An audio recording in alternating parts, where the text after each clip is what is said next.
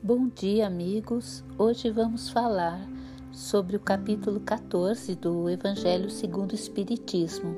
Honrarás teu pai e tua mãe para teres uma dilatada vida sobre a terra que o Senhor teu Deus há de te dar. Esse é o quarto mandamento do Decálogo. É uma continuidade da lei do amor ao próximo.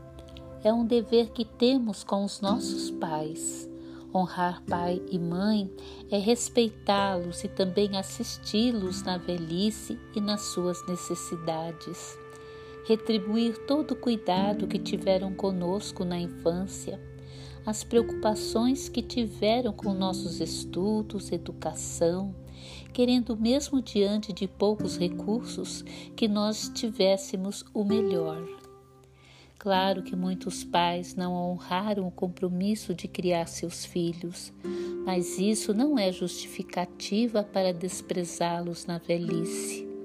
É um julgamento que não compete a nós. Se isso aconteceu no passado, se fomos criados por outra família e não tivemos o amor de nossos pais, podemos estar ressarcindo dívidas do passado e se for dado por Deus a oportunidade de ajudá-los no futuro, é o que devemos fazer, perdoando e dedicando a atenção que eles necessitem. Seremos nós que sofreremos as consequências numa vida futura se não colocarmos com aqueles que nos deu a oportunidade da vida. Quando amamos, respeitamos e temos gratidão com os nossos genitores, começando a ter um encontro pessoal com Jesus. E chegamos a um amor sem limites pelos nossos pais, assim como temos pelos nossos filhos. Esse amor não termina após a morte.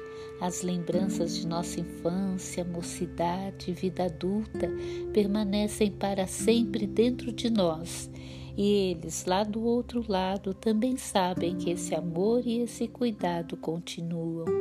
Em uma próxima vida em que haja um encontro, aquela sensação de proteção e carinho mútuo volta dentro de nós. Pode ser como nossos pais, filhos, irmãos, amigos, enfim, não importa o grau de parentesco se vai ser da mesma família ou não, mas esses laços são eternos, não se desfazem com o tempo e muito menos com a morte.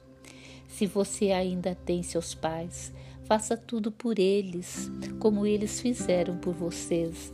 Não abandoná-los em asilos, casas de repouso, sem uma assistência amorosa em torno deles ampará-lo nas doenças, nas necessidades básicas, suprindo suas carências emocionais. É isso que Jesus espera de nós. O amor é tudo na vida, é a luz que te iluminará em teus caminhos. Muita paz em Cristo e até a próxima.